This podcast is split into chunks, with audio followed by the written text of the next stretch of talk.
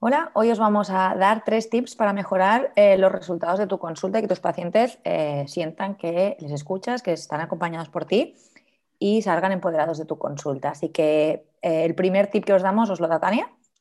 El primero y más importante, sin duda, es el de no pesar al inicio de, la sesión.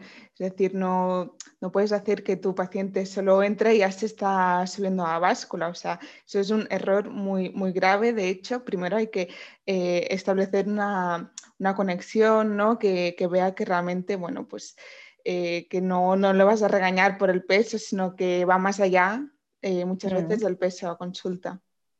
Es un poco mm, que, paréis antes de que la persona muchas veces entran a consulta y ellos mismos ¿no? se están como desvistiendo y dices, espérate, un momento, vamos a hablar, hola, ¿qué tal? A veces pasa y dices, oye, espera un momento, siéntate, establecer esa conexión, ese rapport un poco para que, eh, bueno, pues la persona se sienta escuchada y que el foco no sea únicamente el peso.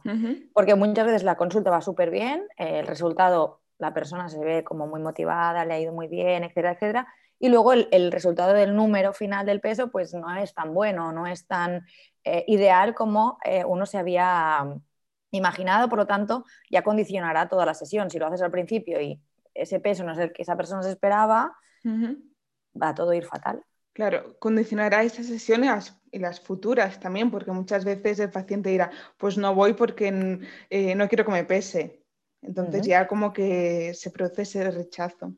Y también preguntar si quieren ser pesados, ¿no? hay gente que pues no le interesa el peso, entonces también respetar esa opción, que cada vez más hay más gente en consulta que no quiere saber el número, sino quiere él mismo o ella misma sentirse mejor. Por lo tanto, bueno, es un poco alejar ese foco de eh, la báscula y el peso de las consultas y sobre todo, si se hace, hacerse hacia mitades o final de la, de la consulta. Luego, otra para mí súper importante es no dar nada por supuesto, porque muchas veces lo hacemos. Muchas veces eh, tú te imaginas la vida de esa persona y esa vida no es así, sino que esa persona pues tiene otra vida, otra realidad y por eso es tan importante saber preguntar. ¿no? El arte de la pregunta es eh, necesario en consulta y, y no suponer las cosas que tú te estás imaginando. Sí, eso es eh, preguntar y clarificar sobre todo para saber más mm, sobre la vida de esa persona y, no empezar a dar recomendaciones eh, y la dieta de cajón que, ¿sabes? Que es así tan... Tan, de... típico o más común, ¿no?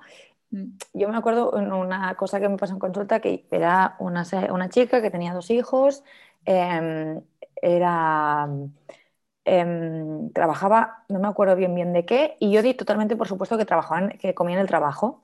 Hmm. Entonces, de manera errónea, pues le das, bueno, pues cuando te hagas el tupper para ir a trabajar, y me dijo, no, es que yo no como en tupper, voy a casa y vuelvo porque la farmacia, era farmacéutica, la farmacia y mi casa estaban a tres minutos andando.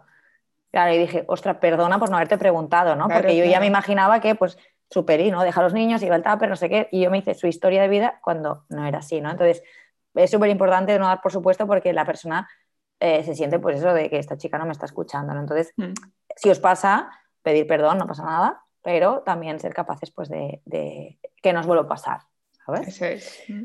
Y el otro tip, que este también es muy importante, em, es el de no decidir tú la opción que va a hacer la persona que tienes delante. Sí, que eso también consiste en preguntar.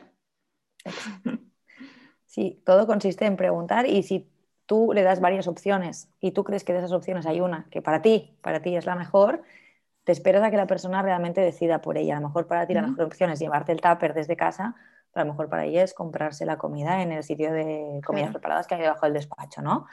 Em, si tú impones una decisión, seguramente es una cosa impuesta, por lo tanto la persona no se ha sentido em, con la capacidad de decidir. ¿no? Es como que no tiene la sartén por el mango, sino que otra vez alguien le está dirigiendo eh, su vida. Entonces, si le preguntáis, como decía Tania, em, pues se sentirá mucho más segura, mucho más capaz y empoderada de tomar otras decisiones relacionadas con ese mismo tema.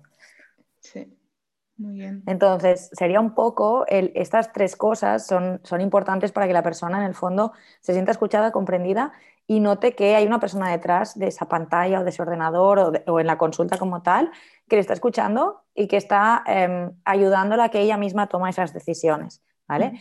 Preguntar si se quiere pesar y si no se quiere pesar no pasa nada y en el caso de que se quiera pesar dejarlo para un momento más eh, final o a mediados de la consulta no suponer nada, preguntar también, ¿vale? Volver a preguntar cosas si dudáis, lo que decía Tania, clarificar sobre todo antes de vosotros interpretar aquello. Y luego, sobre todo, eh, de las opciones que deis, que sea la persona que elige la opción. Cuando vosotros escogéis por vosotros mismos, es que domináis esa situación y que seguramente es algo que os veis mucho más capaces y confiados de hacer. Así que Em, a veces puede parecer que es un poco interrogatorio las consultas porque no paras de preguntar, pero si una persona viene a buscar vuestra ayuda es que seguramente em, la necesita y confía en vosotros. Por lo tanto, se abrirá a vosotras y a vosotros si eh, generáis ese clima de confianza que comentábamos al inicio. Así que esperamos que estos tres tips eh, los podáis poner en práctica y en breve os daremos algunos más para que podáis seguir mejorando ciertas cosillas en vuestra consulta. Eso es, muchas gracias Lara, nos vemos. Chao.